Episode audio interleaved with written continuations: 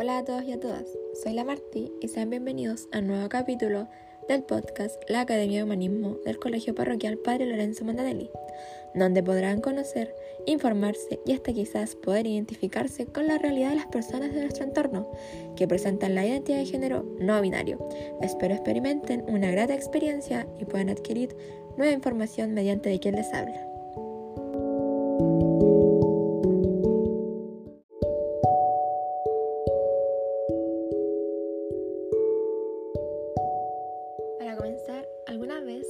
Habían oído hablar del género no binario? ¿Se han puesto a pensar cómo desde que nacemos nos imponen un género? Es a raíz de esto que existen personas que no se reconocen frente al género asignado.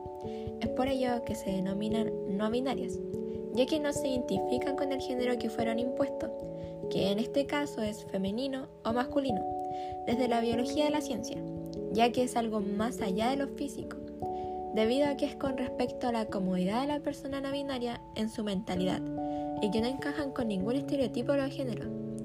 Esto es porque no se limitan a elegir entre blanco y negro, sino que para ello existe una gama de colores indeterminados. Por otra parte, si te has preguntado si declararse no binario tiene algún vínculo con la orientación sexual, la respuesta es rotundamente no, ya que es algo completamente diferente por lo que hay que separar cuatro cosas. El sexo biológico, que indica con qué aparato reproductor nacen las personas, definiéndonos así hombres y mujeres. Por otra parte está la identidad de género, que se basa en cómo se identifican los individuos que se relacionan con lo psicológico, tomando nuestra mente empoderamiento a través de cómo nos sentimos identificados con nuestras emociones, sentimientos y vivencias.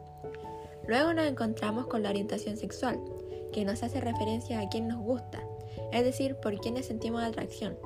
Y en último punto, se da a conocer la expresión de género, que es como las personas expresan físicamente su género, ya sea de la forma que se visten, se expresan, se maquillan, etc. Habiendo una aclaración de esto, se torna más fácil comprender cómo este género no binario no es algo que se elija ni que se imponga, sino que es algo que se siente y es lo que es. Por lo que a partir de que estas personas no se identifican con ningún género, nace el lenguaje inclusivo, que es un lenguaje no sexista y neutro que utiliza los términos tanto en masculino como en femenino. Y para el uso de estas se utilizan las letras X o E. Por ejemplo, en lugar de usar todos o todas, se utiliza todes.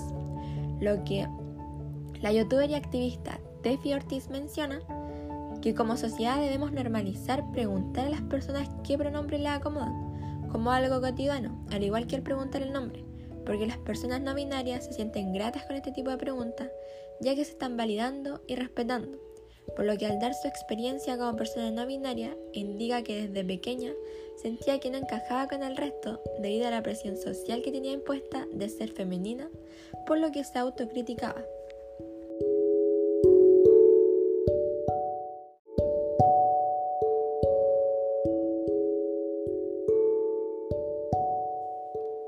Por todo esto que la visibilización de los nuevos géneros debe ser un tema que se hable para poder informar a la sociedad, teniendo como objetivo lograr la comodidad de las personas no binarias y que no recaigan en vivir encarcelando sus sentimientos por miedo a que toda la población ignorante que se encuentra con prejuicios y estigmas sociales.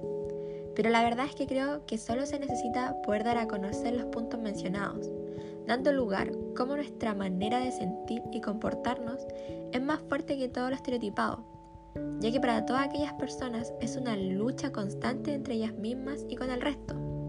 Invito a que seamos una sociedad más empática e informada, que nos permita contemplar lo armonioso que es dejar fluir los sentimientos y emociones para expresarlos en el entorno como toda persona debería poder hacerlo.